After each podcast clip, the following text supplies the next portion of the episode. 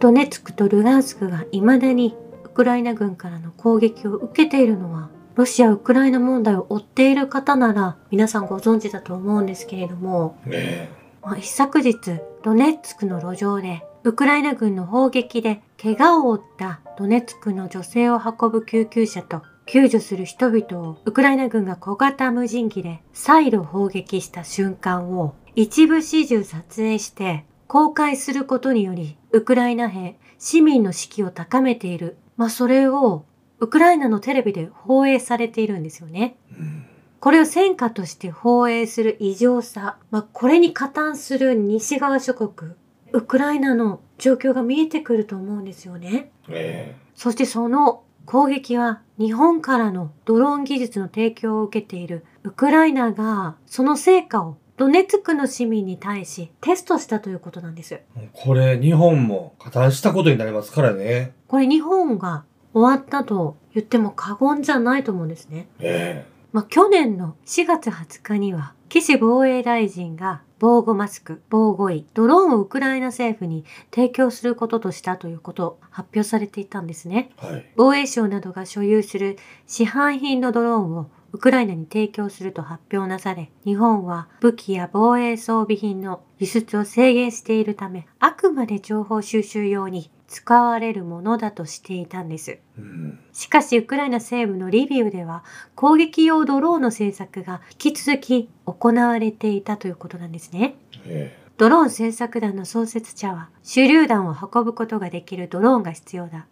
安全なところからターゲットを破壊することができる。これは命を守るためだと。このようにおっしゃられているんですよ。ねこの救急車を救護している人を安全に運ぼうとしているところに手榴弾を落としている。まあ、それ自体が気が狂っていると思うんですよね。これ戦争じゃないと思うんです。戦争ではない、紛争ではないところで日本の技術が利用されてしまったということの重大さを日本は知らなければいけないですし、これは戦争犯罪だということなんですよね。ねその後の4月20日、松野官房長官は、ウクライナ側との間で締結した国際約束の中で、目的外使用されないことを確認していますとおっしゃられているので、この松野氏は責任が取れるのかで今後見ていかなければいけないということなんですね。そうですね。そして、岸さんはこの4月30日に自身の役職を降りられるということなんですよ。逃げるなよ。もうこれはショッキングで、もう一番やってはいけないことを起こしてしまっている。ウクライナの責任だけではないということなんですね。ねこれは明らかに日本がドネツクの住民への攻撃を支持していることになりますからね。ええウクライナが劣勢になったことにより、まあ、様々な戦略を変えてきているウクライナがいるんですよね。例えば、ウクライナの隣にあるモルドバにロシアの市民が住んでいるエリアがあるんですけれども、まあ、それが共和国になっていて、そのロシア人たちが反乱を起こしているというような捏造されたストーリーを持ち出して、うんウクライナがそれを収めに行くという形で、そちら側にも飛び火させようとしているんですね。はい。もう国民たちはそんなことに巻き込まれたくないと、皆さんデモに出て声を上げているんですけれども、うん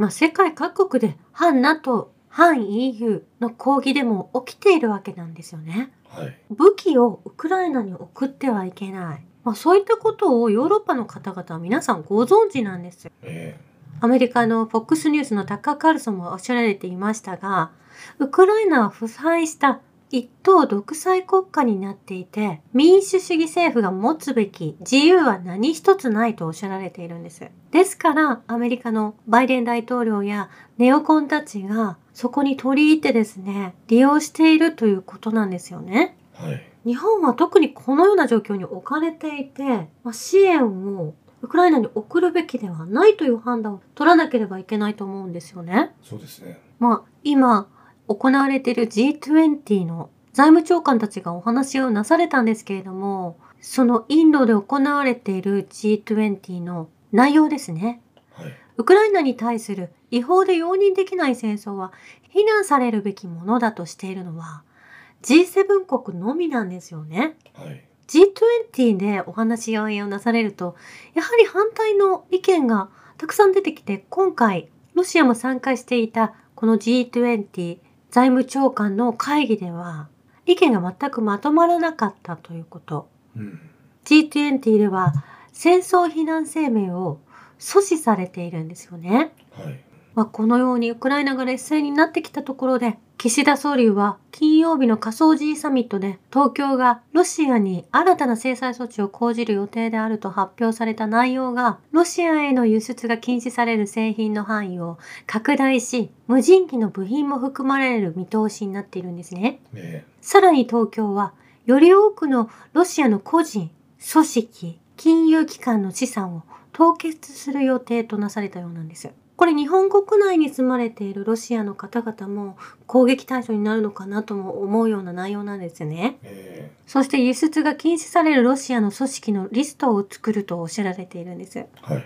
まあこれ昨日私たち1%の願いを託していますけれども、うん。今は G7 国の中に入ってこのような発表なされている日本があるんですね。えこれロシアとベラルーシの追加制裁の中にはスマホ及び300ドル以上の電化製品を輸出禁止へとアメリカ商務省が伝えているんですね。これは連携して日本や G7 国で決めた内容だと思うんですけれども、ーはい。まあ、この300ドル以上の電化製品と言いますとスマホも含まれるということでうん。パソコンや、まあ、それ以上の価格帯になってくる電化製品になってきて、まあ、そこには半導体が入っているのかなと私は思うんですね。はい。そういったものに制裁を課しているんだなと思うんですけれども、半導体はロシアではもうすでに自国で作られてはいるんですよね。あそうなんですね。ええ。そして今日はニュースの中ですごく気になることがたくさんあったんですけれども、はい。サウジアラビアの外相が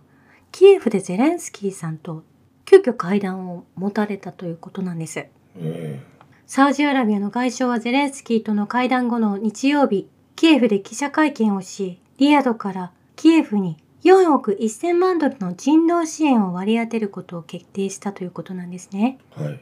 外相は、サウジアラビアは、ウクライナの危機の平和的解決を求め続けていると付け加えられているんですけれども、うんまあ、ちょっとその会談の内容も見てみると、ゼレンスキーさんが自分たちの味方をしている国々の首脳の方たちと会われている内容とは、ちょっと様子が違ったんですよね。えまあ、いろんな条件が付け加えられて、この援助を割り当てるとおっしゃられたようなんです。ーうん。まあですので、いつもキエフに向かう人たちは、そのマネーロンダリングの中に組み込まれている人たちで、まあイタリアのメローニさんも、国自体が傾いているところにお金がそこにも巡ってくるという意味で、はい。ウクライナを応援するということになると、参加した国々は、そのいろんな国々から集まってくる支援金の一部をいただけるようなシステムがあるんだと思うんですね。えまあ、その中に吸い込まれるのとは、今回サウジアラビアはちょっと内容が違ってくるのかなと思うんですね。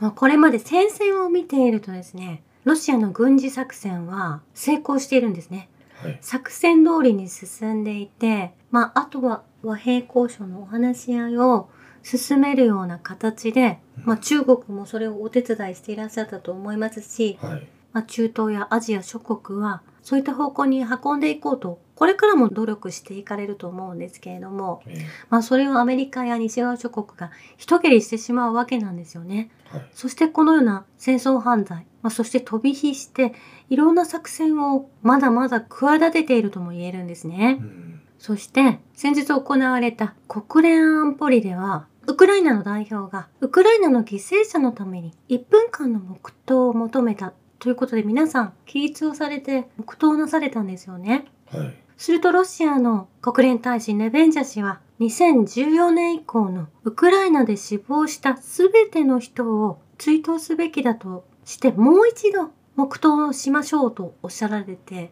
黙祷を皆さんで続けることになったんですよね。はい。まあその時によくぞ言ったと私は思ったんですよ。えまあ、このウクライナ大使はウクライナのうん犠牲者のために黙祷をとおっしゃられていたんです。で西側諸国のメディアを私はそれを後から見てですね、ーはい。まあ、そのウクライナの大使がおっしゃられたところで黙祷する場面で切られていたりとかえしているわけですよ。そして日本ではこの出来事を NHK が捏造しているのが分かっても心が痛くなったんですよね。どういう捏造ですか？2014年以降の全ての犠牲者のために追悼を捧げましょうのところが発言は切り取られロシア側の犠牲者も追悼すべきだという役を入れてはい。傲慢なロシアの国連大使がこのように発言したと上書きされていたんですよね。これはひどすぎますね。これはひどい印象操作だなと思ったんですね。はい。もうこれが日本なんだと思うともう嘆かわしくって、まあ、アメリカに、まあ、動かされている、まあ、それもやってはいけないことをやっているモラルのなさを感じるんですよね。私はこれ、もしかしたら、日本がアメリカを動かしてるんじゃないかなと思ってるんですよね。うん、最近、大元の藤原直也先生が、全然時事ネタの話をしてくれないんですよね。うんこれがなんかちょっときな臭いなと思ってるんですよ。うんそしてこれ、ますます状況が追い込まれているわけなんですけれども、うんこれ日本でもいよいよ南海トラフ地震を計画してるんじゃないかなと思ってるんですよね。そうなんですよね。南海トラフ地震の発生時、全国で最大300万人余りの仮設住宅が不足しているんじゃないかと、専修大学の教授が伝えているんですね。えそして先日お伝えしたえ。はい。マイナンバーが災害時に利用されるように実験をしていくとこの3月から始めるということをええ。おっしゃられていたと思うんですね。で私はこれ、濃厚なのが3月15日だというふうに思ってるんですね。うん。つまりこの日本っていうのが、もうカルトが支配している国であって、うん。ハルマゲドンを起こそうとしているのがこのカルト宗教の大元教、幸福の科学、統一教会。創価学会、もちろん創価 USA もそうですし。日本会議もそうですしね。うん。こいつらがハハルマゲドンを演出して、ウクライナ紛争を起こして、トルコの地震も起こして。ええトランプを使ってエルサレムにユダヤ国家を建設しようとしてますからね。うん。そしてイーロン・マスク氏は2014年にウクライナで発生したマイダン革命についてコメントをなされていました。はい。ウクライナで親ロ派政権が誕生するに至った大統領選に疑わしい点はあったとしつつ、2014年の革命は実際のところ国家転覆だったと指摘され、民主的に選ばれた政府を転覆した勢力の行為を批判したということなんですね。うん。まあ、マスク氏もやはり先ほどのロシアの国連大使ネベンジャ氏と同じように2014年からこの紛争は始まっていたということをおっしゃられているんですね。えまあ、これを語らずしてこの紛争の内容も語る資格はないなと思うんですよね。えうん。真実を隠し通すことはもうできない。ところにあるということなんです。えそしてロシアの安全保障理事会の副議長、メドベージェフ氏は、ネオナチがキエフの権力から排除されなければ、長期的に新たな世界紛争を引き起こし始めるかもしれないと警告しているんですね。ええ実際にこの武器が中東やいろんなテロリストの手に渡っているのをいろんな国々で目撃されていて危険な状況にあるということえうん。そうおっしゃられていて、そしてラブロフ外相は人道に対する罪には時効がないことを示すことを目指していますとおっしゃられました。はい。まもなく日本でニルンベルグがかい、あの、映画が公開されるみたいなんで、私たち楽しみにしてるんですよね。ええまあ、長編の映画になるんですけれども、ナチスの犯罪、ひいては第三帝国全体に世界が評決を下したニュルンベルグ裁判を描いた世界映画界初の長編だということなんですよね。えまあでももうこの映画の内容も私がいくら調べてもまあ3月2日に初公開と言われていても情報が全く Google で上がってこないようなえ消されてるということでしょえら。え本当にそれが公開されるのかすごく気がかりでならないんですけれども、うん。それほど日本は知られたくない内容としてえ国民たちにこの内容を広げてほしくないという思いがまあ情報統制の方に走っているんだなと思うんですえね。ええトランプが最後に掃除されるのは日本だっていうふうに言ってる連中、お前らが掃除される立場の人間、戦争犯罪を起こしてる、ニュルンブルグで裁かれる、ニュルンベルグニュルンベルグで裁かれるのはお前たちだからな。以上です。ありがとうございました。